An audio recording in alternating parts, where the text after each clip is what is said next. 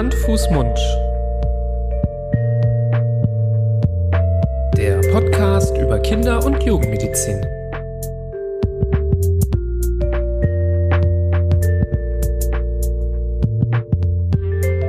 So, ihr Lieben, herzlich willkommen zu einer neuen Folge von Hand, Fuß, Mund. Hallo, lieber Florian. Hallo, lieber Nibras. Du bist mir ganz schön ans Herz gewachsen. Gewachsen, wirklich? Das wollte ich jetzt jemandem mal sagen. über diesen tollen Podcast. Ja, herzlich willkommen bei Hand, Fuß, Mund. Das ist euer Podcast zur Kinder- und Jugendmedizin, wo wir beide, Florian Barber und Nibras Nami, Kinderärzte aus Düsseldorf, über spannende und wichtige Themen der Kinder- und Jugendmedizin sprechen für euch, um ja euch eine gute, verlässliche, aber auch verständliche Quelle zu medizinischen Informationen rund um Kindergesundheit zu bieten. Ja, Hand, Fuß, Mund gibt's ja auch schon eine ganze Weile. Wir nähern uns der hundertsten Folge, kann ich hier nicht oft genug betonen. Ähm, betonst du auch des Öfteren, aber ist ja, ist ja gut. Ja, ich finde das einfach was ganz Zahl. Besonderes. Ähm, 100 ist so eine magische Grenze und ja, eben 100 Folgen zu schaffen ist das eine. 100 Folgen sich auch alle anzuhören ist nochmal was anderes. Weiß nicht, was schwieriger ist. Ja, weiß ich auch nicht. Wenn man uns gerne zuhört, ist es vielleicht Naja, gar nicht mal so schwierig. Ähm. Es freut uns natürlich, wenn ihr hier gerne zuhört. Und ja, wir sind äh, auch nicht ähm, ja arm dran mit Themen, die wir besprechen. Wir haben äh, ganz, ganz viel ähm, im Kopf, was wir alles hier in diesem Podcast noch packen möchten. Und so haben wir heute uns auch mal wieder ein Thema ausgewählt, was ja erstaunlicherweise trotz fast 100 Folgen bisher gar nicht so oft ähm, angesprochen wurde. Ähm, ein Thema, was äh, ja aber uneingeschränkt jedes Kind, jeden Menschen betrifft. Ein Thema, um das man ja als Eltern, ähm, aber auch als äh, Kinderarzt, Kinderärztin zum Beispiel überhaupt nicht äh, vorbeikommen kann. Ja, es geht um das Thema Wachstum. Wie wachsen Kinder ähm, und wie kontrolliert man Wachstum? Was ist normal, was ist nicht normal? Ähm, darüber wollen wir heute sprechen. Es ist wahrscheinlich wirklich eins der ja, zentralsten Elemente einfach der Kinder- und Jugendmedizin, weil es ja auch so viel kontrolliert wird. Gerade bei den U-Untersuchungen spielt das ja eine ganz, ganz große Rolle, dass auch ähm, nach der Größe und nach dem Gewicht geschaut wird. Gerade wenn die Kinder noch sehr klein sind, spielt das Gewicht auch eine sehr, sehr große Rolle, dass man auch das Gefühl hat, es ist nicht nur die Länge, die wächst, sondern auch ja, ähm, das Kind, wie man so schön sagt, gedeiht auch gut, also dass es auch gut an Gewicht zunimmt. Wenn die Kinder was älter sind, dann geht's wiederum dann doch meistens ein bisschen mehr um die Größe, außer man hat jetzt irgendwie ein Unter- oder ein Übergewicht. Aber dann wird gerne zu Hause ja auch, das habt ihr wahrscheinlich auch bei euch häufig, äh, irgendeinen Pfosten oder irgendwo einen Türrahmen, wo dann das eingezeichnet wird, wo die Kinder dann auch immer wieder gerne hinrennen und schauen, ob sie dann doch noch mal größer geworden sind. Also bei dem einen oder anderen vielleicht ein Ritual. Und weil das Thema so wichtig ist, freuen wir uns auch, dass wir ja berichten können, dass wir das Thema nicht uns ganz alleine hier vorgenommen haben, sondern dass wir ähm, hier heute auch mal ein Thema ähm, zusammen mit jemandem machen, nämlich mit einer ähm, Initiative, mit der Initiative Gesund Groß werden, eine Initiative, die ja darüber aufklären möchte, wie wichtig Wachstum ist, ähm, Informationen in auch, wie wir finden, schön verständlicher Art und Weise zur Verfügung stellt für alle Interessierten, ähm, auch ähm, Möglichkeiten bietet, individuell ähm, auszurechnen, ob denn für das eigene Kind denn das Wachstum auch im Rahmen abläuft. Ähm, dazu erzählen wir dann auch gleich mehr, ähm, was ihr alles so bei gesund Großwerden finden könnt. Also hier sind wir auch froh, ähm, ja, mit gesund Großwerden zusammen diese Folge für euch produzieren zu können. Und ähm, ja, um gut in das Thema reinzukommen, fangen wir doch vielleicht einfach mal mit so ein paar allgemeinen Fakten zum Wachsen an. Und ähm, ja, vielleicht würde mich aber auch interessieren, wie das bei euch zu Hause ist, Florian, mit den Kids. Sind die da auch immer scharf drauf zu wissen, ob sie größer geworden sind? Ich dachte, ob die auch gewachsen sind. Ja, ich hoffe, dass die gewachsen sind, sonst wäre Ja, die- schlecht. Also ehrlich gesagt, wachsen die ganz ordentlich und ziemlich, muss ich sagen, vor allem die Mädels. Also gerade die, die zwei mittleren, ähm, die gehören zu den größten in ihrer Altersklasse, sind auch größer als die meisten Jungs rundherum. Was natürlich, ich meine, was die heutige Zeit widerspiegelt. Die Menschen werden immer größer, auch die Frauen natürlich werden immer größer. Da werden Maße erreicht, die mh, vor 20, 30, 40 Jahren ja noch als ganz außergewöhnlich gesehen worden sind. Äh, die sind heutzutage fast schon normal und äh, repräsentieren fast schon das Standardmaß. Aber es ist, ich glaube, das betrifft eher noch die Eltern. Ich meine, meine Kinder sind im, im Grundschulalter, da, da ist häufig, ich höre ganz häufig den Satz, oh, der ist aber groß oder die ist aber groß. Das kommt aber von den Eltern und nicht, dass ein Kind jetzt sagt, ah, ich bin aber der Größte, ich bin aber die Zweitgrößte.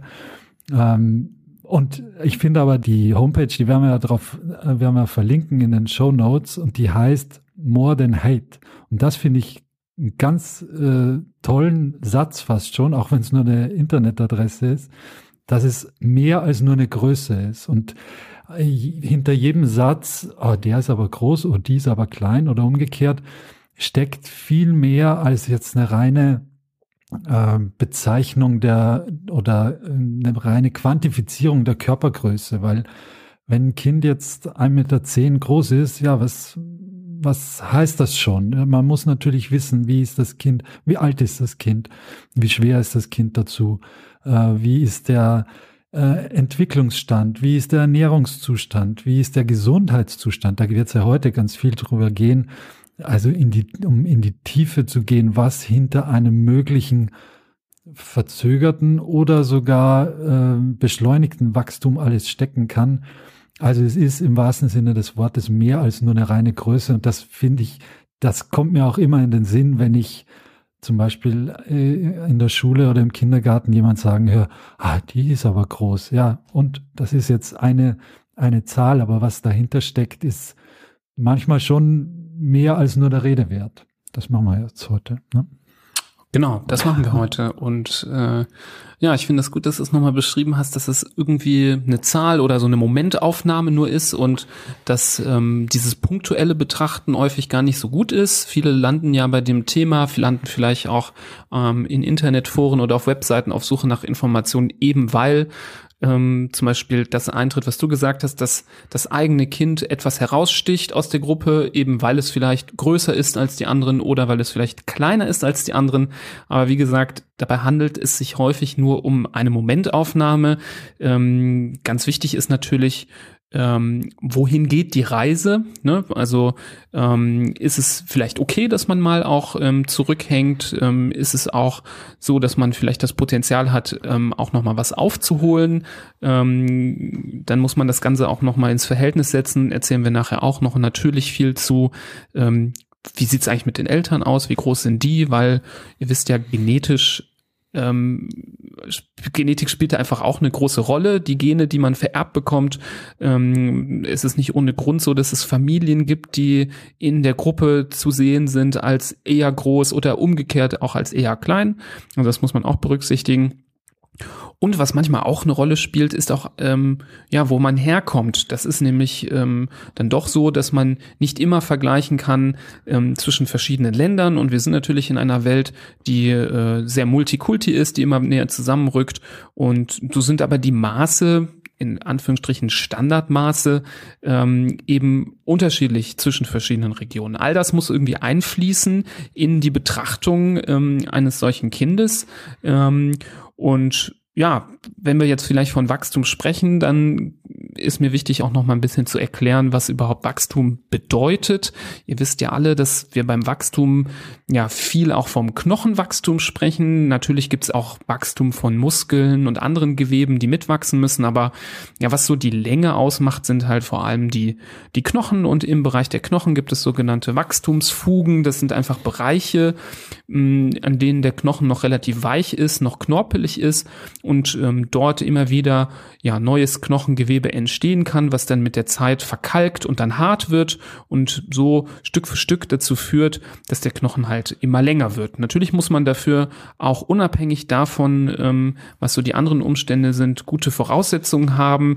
Man braucht zum Beispiel auch ausreichend Bausubstanz. Deswegen ist auch zum Beispiel das Thema Ernährung relevant. Also wer sich nicht ausgewogen oder ausreichend gesund ernährt und ähm, ausreichend von den wichtigen Bausubstanzen zu sich nimmt, so als Beispiel zum Beispiel Calcium, ähm, wird ja immer wieder genannt und stimmt auch, ist wichtig für das Knochenwachstum, aber auch Vitamin D.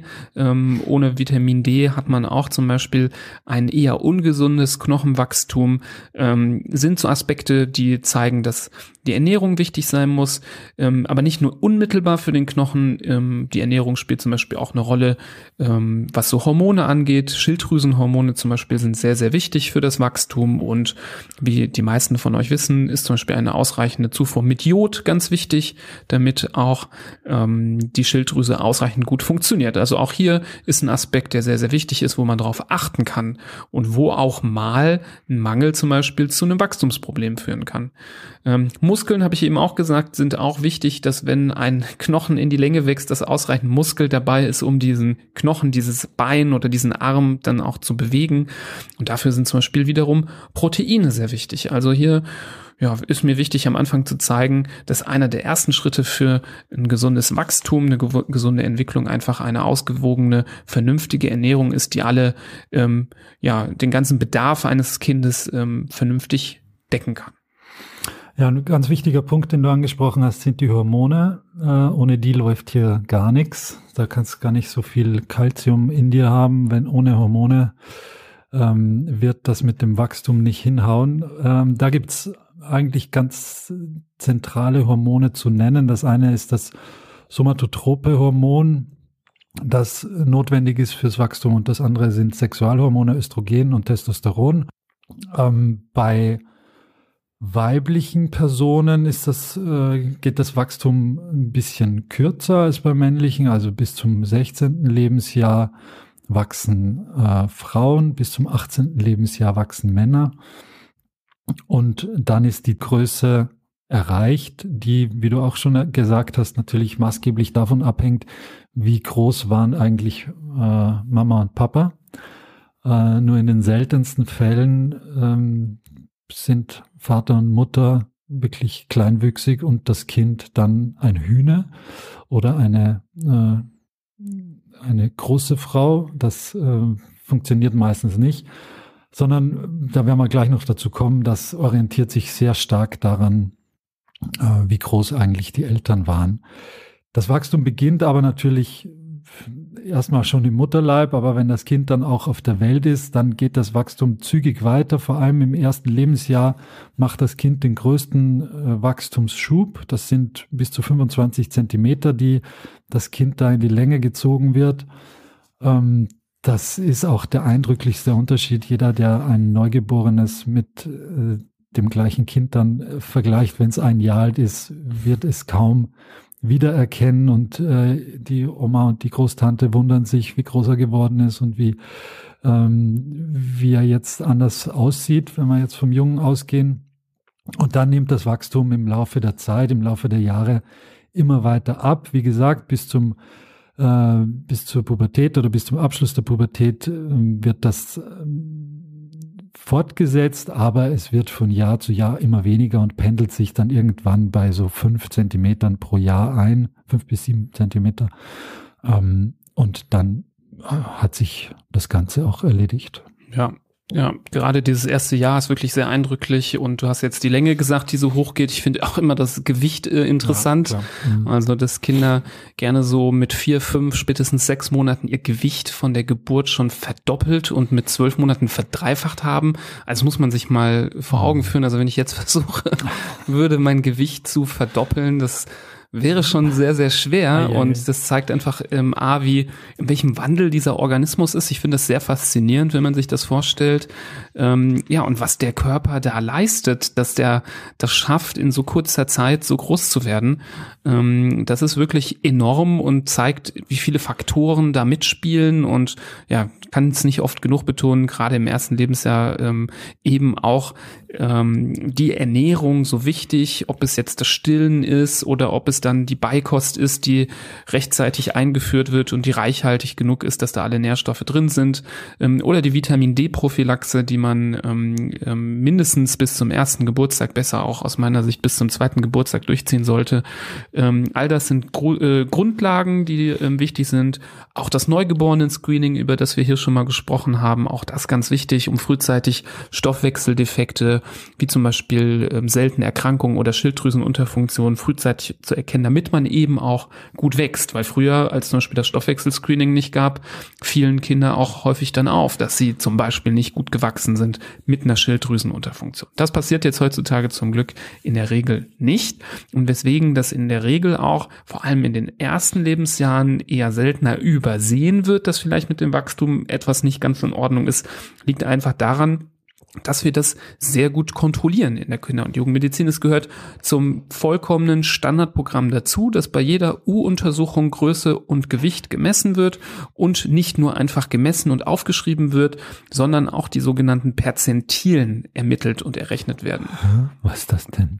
Ja, was ist das denn wohl, diese Perzentilen? Das habt ihr aber bestimmt alles schon mal gehört. Und das ist so ein typischer Begriff aus der Kinder- und Jugendmedizin und den erklären wir euch natürlich sehr gerne. Perzentilen sind das Maß, ähm, ja, an dem eine Bevölkerungsgruppe ja zum Beispiel verglichen wird, gerade bei Größe oder Gewicht. Und mit Bevölkerungsgruppe meine ich natürlich so eine Altersklasse. Ähm, das heißt, wenn man ähm, von einer Perzentile spricht, setzt man die Größe oder das Gewicht des eigenen Kindes in den direkten Vergleich mit all seinen Altersgenossen und Genossinnen.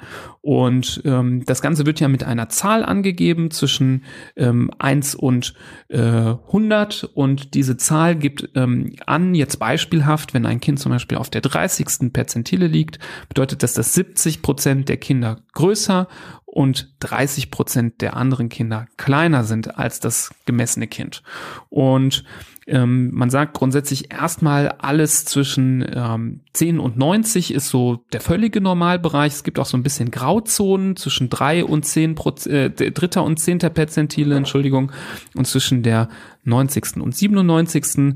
Ja, und eben wenn Kinder etwas kleiner sind und man sich Sorgen macht, ob sie vielleicht kleinwüchsig sind, dann wird das eben definiert als eine Größe unterhalb der dritten Perzentile. Also dafür, wie gesagt, gibt es eben eine ganz, ganz klare Definition. Das kann man also nicht anhand von irgendwelchen Zentimetern sagen, sondern man sagt es anhand der Perzentile, also im direkten Vergleich.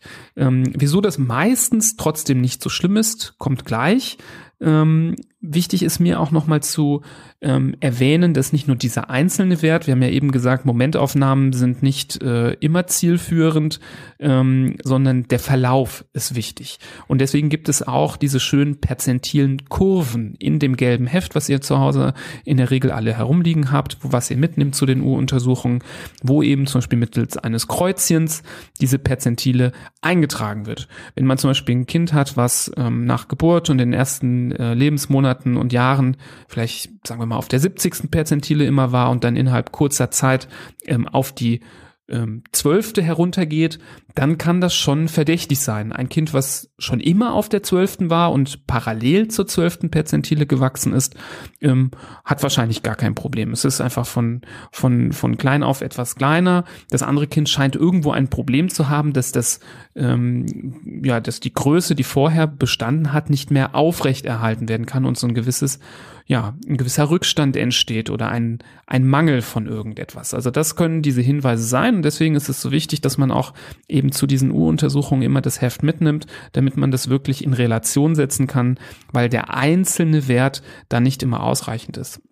Was man auch zum Beispiel machen kann, ähm, da kommt zum Beispiel unser ähm, Partner, mit dem wir die Folge hier machen, zum Beispiel ins Spiel. Es gibt auch Rechner, die man im Internet nutzen kann, womit man errechnen kann, ob das Kind im gesunden Bereich liegt. Und so kann man zum Beispiel auf der Seite von Gesund Groß werden, die wir euch in den Shownotes verlinken, auch deren Wachstumsrechner benutzen, um zu gucken, ob da ähm, der Bereich eingehalten wird oder nicht. Und da ist es auch zum Beispiel möglich, ähm, mehrere Werte einzupflegen, um zu gucken, ob es da im Verlauf irgendwie ein Problem gegeben hat. Also dieser, das, was du beschrieben hast, dieses Runterfallen zum Beispiel von einer Perzentile auf die nächste, der sogenannte Perzentilenknick, das ist eben, wie du sehr schön erläutert hast, ein ganz wichtiges Instrument des Kinderarztes, um zu sehen, ob alles in Ordnung ist, weil es geht ja in sämtliche Richtungen. Man bestimmt ja kurz nach der Geburt bestimmt man auch noch den Kopfumfang, der ist natürlich auch ganz wichtig, da gibt's auch wieder Perzentilen. Also Vergleichswerte, im Endeffekt geht es ja um den Vergleich zu einer repräsentativen ähm, Kohorte an Kindern, die, wie groß die waren zu, im gleichen Alter. Und wenn man jetzt, wie gesagt, es geht in alle Richtungen, schlecht ist zum Beispiel, wenn das Wachstum, so wie du gesagt hast, von 70. auf die 12. Perzentile geht. Andersrum, was auch nicht gut ist, was jetzt mit dem Wachstum selbst nichts zu tun hat oder wahrscheinlich nichts zu tun hat, wäre zum Beispiel ein Kind, das weiterhin auf der 70. Perzentile wächst, also der 70. Perzentile entlang wächst, aber zum Beispiel das Gewicht, das äh, vor einem Jahr noch auf der 30. Perzentile war, dann vor einem halben Jahr auf der 70. und mittlerweile auf der 97. Perzentile ist, da würde man zum Beispiel rauslesen können, dass es dazu sicherlich zu einer Ernährungsproblematik und zu einem äh, drohenden Übergewicht kommt ähm, oder das abzusehen ist, was ja im Kindesalter auch ein ganz äh, schwieriger und ernstzunehmender Punkt ist. Ähm, die, was auch noch wichtig ist bei den Perzentilen, ist, dass nicht jede Bevölkerungsgruppe und auch nicht jede Region auf der Welt, ähm, das hattest du auch schon kurz angeschnitten, gleich groß ist. Deshalb ist es auch wichtig, dass man was die Herkunft angeht, ähm, auch die adäquaten oder die, die richtigen Perzentilen zur Hand nimmt und jetzt nicht zum Beispiel für ein norwegisches Kind äh, eine türkische Perzentile beispielsweise. Ich, türkische Perzentile gibt's, die haben wir. Ob es eine norwegische Perzentile gibt, weiß ich nicht, aber da gibt's vielleicht eine nordeuropäische, das ähm, sei jetzt mal dahingestellt. Und was man in dem Rechner sehr gut sehen kann von gesund groß werden und was ich da ein ganz äh, nettes Feature äh, finde, ist, dass man nicht nur so wie im gelben Heft einfach die Pünktchen einträgt und dann anhand der Linie sieht, wo das Kind jetzt ist. Und dann kann man so ein bisschen an den Rand äh, linsen und schauen, ja, wo, wo wird's denn mal landen, wenn es so weitergeht, sondern der Perzentilenrechner von gesund groß werden, der zeigt dir gleich die die avisierte Linie ähm, beziehungsweise Perzentile, wo es wahrscheinlich, höchstwahrscheinlich, wenn alles so weitergeht, mal hingeht. Also ich kann äh, irgendwie die Größe von meinem zweijährigen Kind da eintragen und sehe anhand der Linie auch schon nach einem Wert, ähm, wo es zum Beispiel im dritten, vierten Lebensjahr landen wird. Das finde ich ein ganz, äh, ganz nettes, äh, vor allem visuelles Feature ähm, wo man das ganz gut dann ablesen kann. Wie gesagt, Voraussetzung ist, dass alles äh, so bleibt, wie es ist. Äh, damit meine ich ja das Gute wie das Schlechte. Also auch wenn es jetzt schon eine Mangel, einen Mangelzustand gibt beispielsweise oder eine genetische Veränderung, die dazu geführt hat, dass das Kind also eher klein ist, dann wird das da extrapoliert, also weiter, weiter berechnet und auf der anderen Seite, wenn jetzt alles in Ordnung ist, aber es kommt irgendwie ein Zustand dazu, die wir sicher auch gleich noch besprechen, die zu einer Veränderung führen, dann kann das das Programm natürlich nicht vorhersehen. Ist ja kein Hellseher, ist nur ein, ein Rechner, aber ein ganz äh, guter Rechner. Ja. Was vielen Eltern natürlich Sorgen macht, ist, wenn Kinder zu klein sind. Ähm, natürlich gibt es auch zu groß, es gibt den Hochwuchs, so nennt man das, ist was sehr Seltenes ähm, und ist in, dem, in den meisten Fällen auch selbst, wenn man ähm, größer ist als die meisten anderen, nichts Krankhaftes, ähm, nur ganz, ganz selten stecken da ähm, ja nicht normale Prozesse hinter. Deswegen wollen wir das Thema heute ähm, nicht zu groß angehen. Uns ist wichtiger, dass es auch hier um den sogenannten Kleinwuchs geht und ich habe eben nochmal gesagt, wie man den Kleinwuchs definiert, nämlich als eine Größe, die die unterhalb der dritten Perzentile liegt. Ähm, da kriegen vielleicht äh, manche Leute einen Schreck, bei denen das vielleicht so gewesen ist, dass die Kinder dort gelegen haben. Ähm, und da muss man direkt aufklären und relativieren, dass in der Regel, und das ist der häufigste Grund für den Kleinwuchs bei Kindern, ein familiärer Kleinwuchs vorliegt. Und das klingt jetzt erstmal so, als wäre das irgendwie eine Familienerkrankung. Das ist aber in der Regel gar keine Erkrankung. Das bedeutet einfach nur, bei den Längen von Mutter und Vater und dem, was man halt so genetisch dem Kind mitgibt an Wachstumspotenzial, kommt leider eben auch keine Größe raus, die oberhalb dieser dritten Perzentile liegt. Also in der Regel sind dann Mama und Papa auch klein. Ähm, es gibt auch ähm, natürlich Ausreißer, ähm, die mal so aus der Reihe tanzen können. Es gibt aber auch mal Situationen, wo das Ganze ähm, bisschen verborgen bleiben kann, weil vielleicht die beiden Eltern gar nicht mal so klein sind, aber wenn man dann eine Generation weiterschaut oder bei Tanten, Onkeln guckt, ähm, fällt es dann doch sehr auf.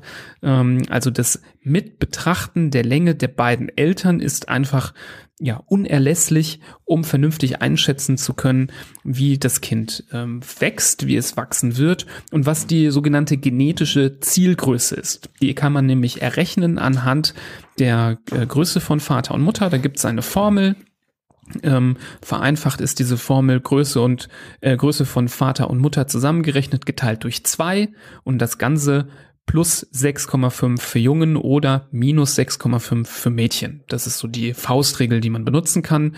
Und ähm, man braucht auch sich nicht diese Formel merken. Auch ein guter Vorteil an dem Rechner, ähm, den wir euch verlinken von Gesund Groß werden, ist, dass man dort, wenn man die, ähm, wenn man die Werte ähm, für sein Kind checken möchte, immer auch die Werte der Eltern mit eintragen soll. Das finde ich ein sehr sinnvolles Feature, weil es eben auch beruhigen kann. So kann nämlich eben, wenn man jetzt einen ganz normalen blanken Perzentilenrechner benutzt, dabei rauskommen, dass ähm, vielleicht das Kind auf der dritten oder zweiten Perzentile liegt. Ähm, wenn man aber dann die Elterngrößen mitberechnet, dann kann vielleicht auffallen, ja, beide Eltern sind auch nur auf der zweiten Perzentile, deswegen ist es nicht verwunderlich und nicht krankhaft, dass das Kind nur auf der zweiten Perzentile ist. Also das ist ähm, wirklich sehr, sehr, sehr wichtig, dass man das berücksichtigt. Und wie gesagt, wenn das jetzt mit der, mit den eigenen Größen, wenn man jetzt selber die Eltern äh, da so reinschaut, nicht ganz übereinstimmt, dann nochmal an die Großeltern denken, an die Tanten und Onkel, ob nicht da doch irgendwo ähm, dann eine ähm, Veranlagung vielleicht ist, eher nicht so groß zu werden und man selber als großer Mensch dann doch vielleicht der Ausreißer gewesen ist in der Familie. Das kann es natürlich auch geben. Es gibt noch eine weitere Art, das, äh, die mögliche Zielgröße zu berechnen. Das äh, beinhaltet dann die Wachstumsgeschwindigkeit. Ob die ist jetzt, glaube ich, nicht wirklich verlässlicher, diese. Das erinnert mich an Matheunterricht. Formel, ja, das artet auch in Matheunterricht aus. Ich muss es auch, äh, ehrlich gesagt, ablesen, um es richtig wiederzugeben, weil es ist die zukünftige Größe des Kindes errechnet sich aus der jetzigen Größe plus die verbleibenden Wachstumsjahre mal das Wachstum pro Jahr. Also ähm, es wird, wie gesagt, kompliziert. Dafür muss man wissen, wie, wie schnell ist das Kind jetzt im äh, letzten Jahr und im vorletzten Jahr gewachsen. Man muss wissen, wie lang wächst es eigentlich noch, also wie lang dauert es, bis die, der Wachstumsstillstand erreicht wird und man muss natürlich die jetzige Größe wissen. Aber das ist auch eine Möglichkeit, um, um das zu berechnen. Und dann gibt es natürlich noch eine Möglichkeit, das ist keine Berechnung, sondern das ist eine äh, medizinische Untersuchung, nämlich ein, äh, ein fast schon altmodisches Röntgen der linken Hand. Ähm, hierfür wird man ähm, einfach nur die linke Hand des Kindes röntgen und dann gibt es eine ähm, vom Radiologen äh, getätigte Aussage über das aktuelle, über das aktuelle Knochen- und Skelettalter des Kindes. Und wenn das möglichst genau übereinstimmt mit dem tatsächlichen Alter des Kindes, dann äh, passt das alles, dann äh, bewegt sich das auf der richtigen äh, Linie weiter, dann kann man davon ausgehen, dass das alles äh, gut verläuft. Wenn das Skelettalter schon beschleunigt ist, also wenn das Skelett eigentlich älter ist als das Kind selbst, das ist nicht gut, ähm, weil, und du hast den Punkt vorhin schon angesprochen, die Wachstumsfugen, die es da gibt in den langen Röhrenknochen, wo immer wieder neues Knochenmaterial gebildet wird und dadurch werden die Knochen länger, länger und der ganze Mensch wird länger. Wenn jetzt das Skelettalter vorangeschritten ist, dann tritt früher der Schluss dieser Wachstumsfuge ein und Schluss der Wachstumsfuge heißt im Endeffekt, dass, ähm, dass der Mensch nicht mehr wächst. Das heißt wiederum, es kann auch sein, und das ist eine spezielle, ähm, ein spezielles Krankheitsbild, nämlich eine ähm, voreilige Pubertät sozusagen. Das gibt es bei Jungs und bei Mädchen. Da gibt es den Fall, dass die Kinder eigentlich groß sind, gerade im Alter von sechs, sieben, acht Jahren, wo man sich denkt, oh, das ist aber ein großer Junge oder ein großes Mädchen. Wenn man dann, wenn diese Erkrankung aber zugrunde liegt und man macht dann diverse Untersuchungen, findet man raus, dass es eigentlich ein beschleunigtes Wachstum gegeben hat und dass das Skelett des Kindes schon älter ist, als es in Wirklichkeit ist.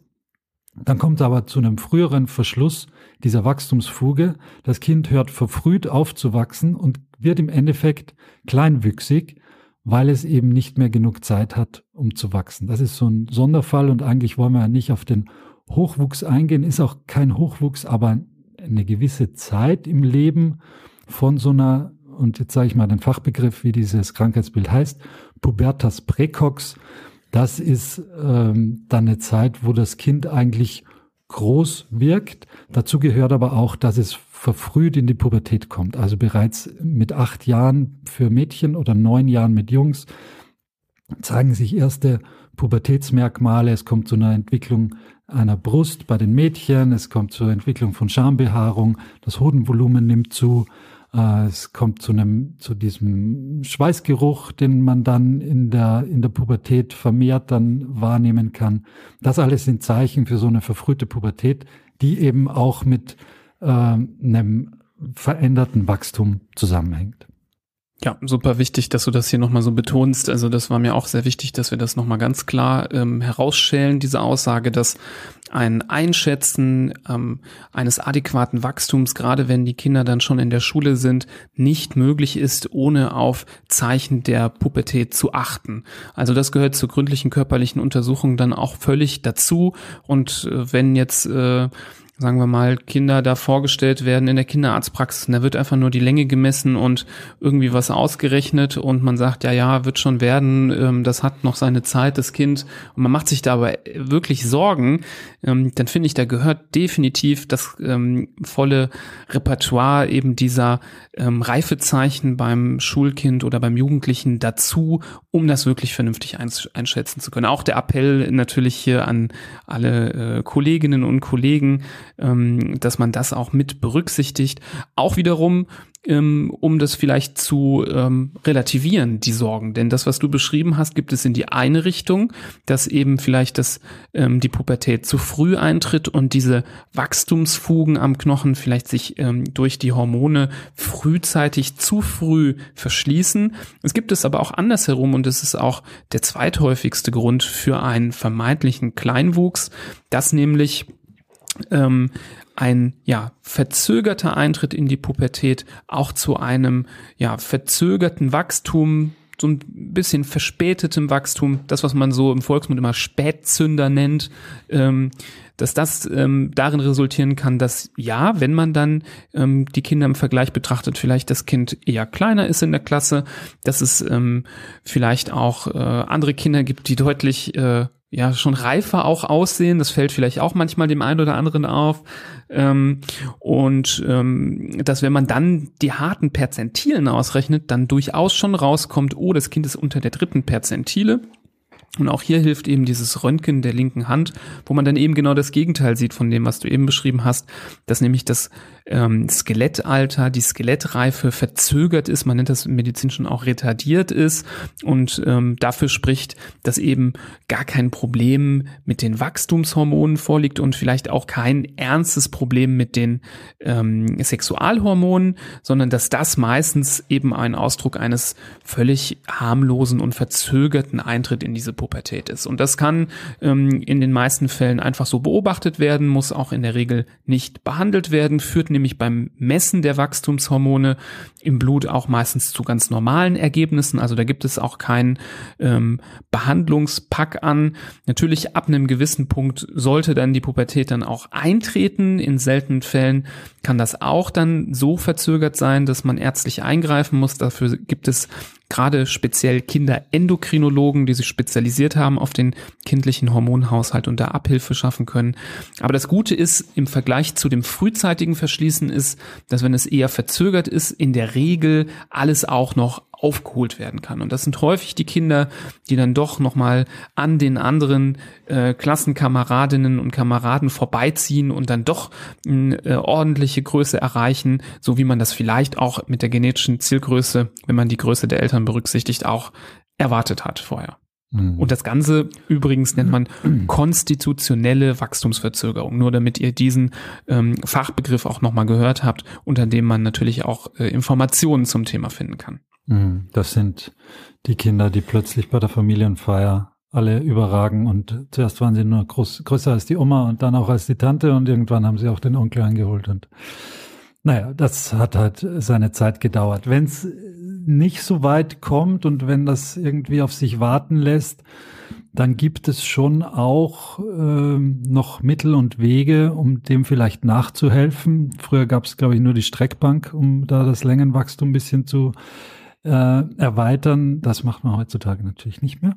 Das wollen wir hier auch nicht anpreisen, sondern auf keinen Fall. Ähm, wir wollen auch die aktuelle Methode nicht anpreisen, sondern nur erwähnen, es gibt schon die sogenannte Wachstumshormontherapie. Das heißt, man führt dem Kind dieses Wachstumshormon, das eigentlich ja vom Körper gebildet wird, äh, dann künstlich zu. Wichtig ist, dass das im richtigen Zeitfenster passiert. Das hat natürlich dann, wenn man äh, 18 ist und sich denkt, ja, jetzt habe ich mein Abi und nächstes Jahr gehe ich studieren, aber irgendwie bin ich zu klein, jetzt will ich mir noch eine Wachstumstherapie gönnen, damit ich da ähm, auch groß genug bin. Das klappt natürlich auf keinen Fall, sondern das Wachstumshormon muss in der Zeit gegeben werden, am besten, wenn noch Potenzial vorhanden ist. Und äh, wenn zu früh ist nicht gut und zu spät ist zwecklos. Das ist im, Ende, im Endeffekt eine sehr individuelle Entscheidung. Das muss von der ganzen Familie und natürlich vom Patienten getragen werden, gemeinsam mit dem Arzt, der sich darum kümmert.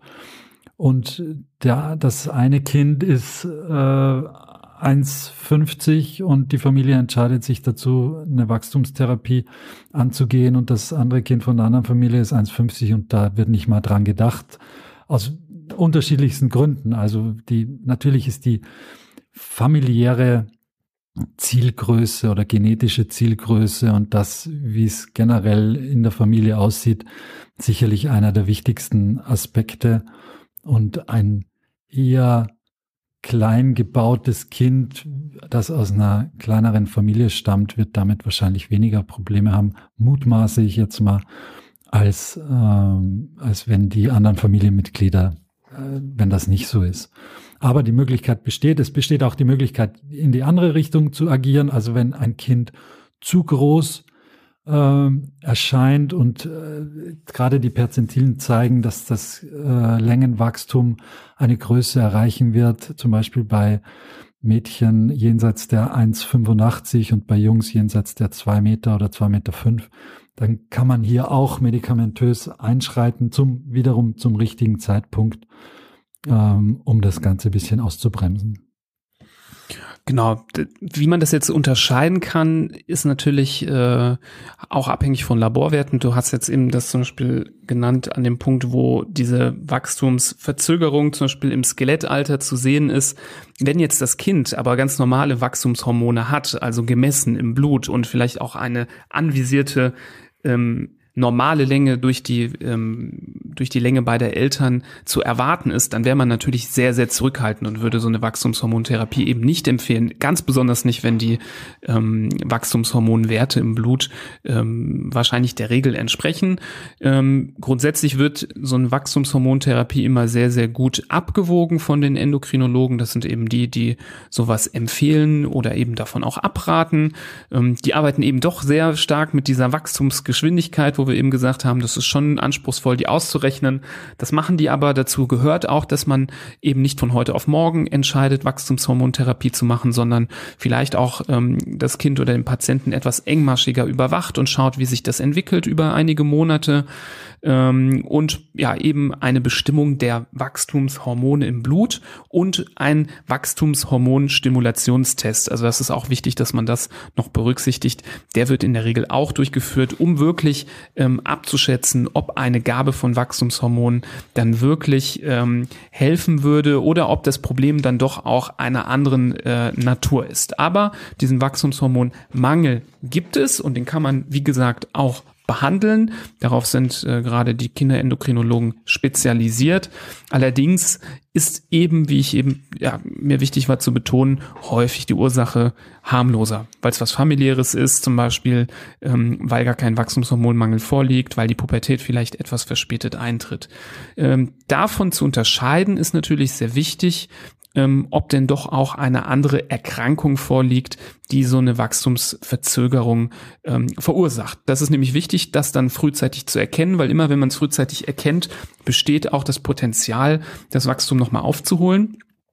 Das klappt natürlich nicht bei jeder Erkrankung, ähm, aber so kann zum Beispiel, wenn ein Kind nicht gut wächst, weil es ja, sagen wir mal, eine ähm, Glutenintoleranz, also eine Zöliakie hat, ähm, wenn man das frühzeitig erkennt und das Ganze behandelt ähm, und auf Gluten verzichtet, ja, dann kann das natürlich dazu führen, dass ähm, das Wachstum wieder normal verläuft. Oder es gibt auch seltene Erkrankungen wie chronische entzündliche Darmerkrankungen bei Kindern, Morbus Crohn hat man vielleicht auch schon mal gehört. Auch sowas kann beim Kind zu Wachstumsproblemen führen. Erkennt man es frühzeitig, kann das Kind das natürlich auch ähm, wieder aufholen. Es gibt andere Sachen, die sich natürlich nicht komplett aufholen lassen.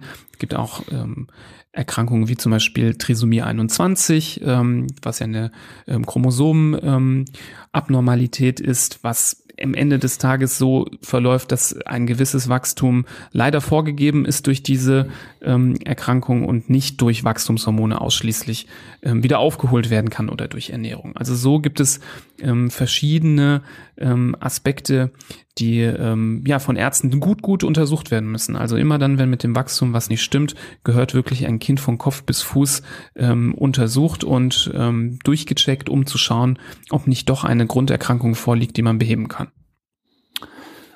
Wenn man jetzt den Eindruck hat, entweder man selbst als Eltern oder der Arzt, der das Kind behandelt, dass ähm, es hier zu einer ja, Abnormalität im Wachstum kommt, also entweder zu, zu schnell, zu viel oder zu wenig oder verzögert, dann bedarf es eben dieser doch umfassenden Diagnostik, beziehungsweise man muss erstmal auf den, auf den Trichter kommen, dass es da möglicherweise, dass es möglicherweise krankheitsbedingt ist.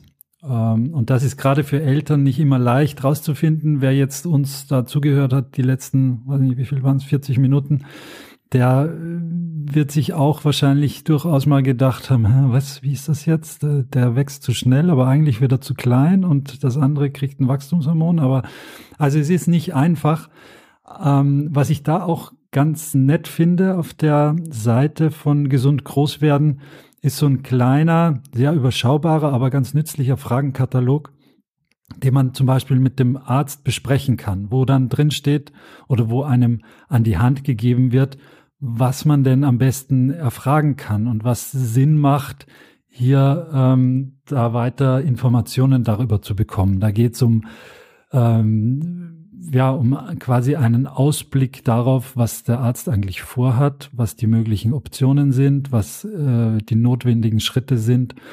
Und äh, da kann man sich äh, recht gut, finde ich, dran orientieren in diesem vielleicht auf den ersten Blick und gerade wenn man Laie ist und noch nie was davon gehört hat, doch recht äh, komplizierten Gebiet, das wir ja hier nur trotzdem nur ganz oberflächlich streifen eigentlich. Genau, aber Ziel der Folge sollte natürlich nicht sein, äh, Verwirrung zu stiften, sondern aufzuklären. Und ich glaube, das haben wir schon ähm, getan. Wichtig war mir hier einfach auch zu zeigen, dass ähm, eben nicht einzelne Werte wichtig sind, sondern Verläufe, wie man sie zum Beispiel eben bei den U-Untersuchungen mitbekommt, wie man sie aber auch zu Hause selber festhalten kann, indem man in gewissen Abständen misst. Es macht keinen Sinn, täglich zu messen, das ist schon mal ganz klar und auch nicht jede Woche, sondern es macht nur Sinn, in größeren Abschnitten das Ganze zu beobachten.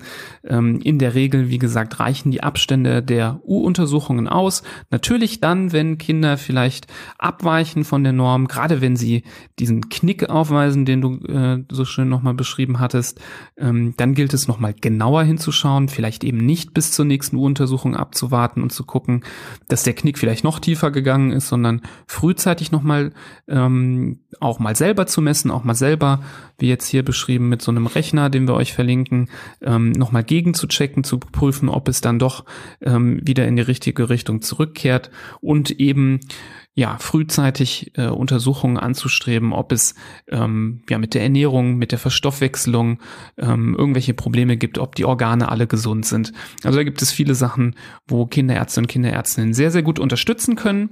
Ähm, was auch wichtig ist, ist, dass man das eigene, die eigene Größe berücksichtigt, wenn man über seine Kinder nachdenkt. Ähm, ich habe sowas auch schon erlebt in, ähm, in der Klinik, wo Eltern gesagt haben, ja, mein Kind ist zu klein, der ist unzufrieden, er ist der Kleinste in der Klasse und das Kind war schon einen halben Kopf größer als die Eltern, wo man sagte, es ist wirklich ähm, jetzt nicht ganz zu erwarten, dass er nochmal 20 Zentimeter wächst. Also das ähm, gilt es wirklich immer zu berücksichtigen. Ähm, und dass man auch ähm, ja eben den ganzen Körper untersucht und schaut, ob die Pubertät denn auch entsprechend dem Körperwachstum verläuft. Also habe ich jemanden, der ähm, vielleicht viel zu schnell die Pubertät eintritt oder eben genau andersrum, weil das auch relevant sein kann für ähm, die Entwicklung des Wachstums und gerade diese ähm, Wachstumsverzögerungen aufgrund eines verzögerten Pubertätseintritts sind in aller Regel eher harmlos und können durch reines Abwarten ähm, ja bereinigt werden.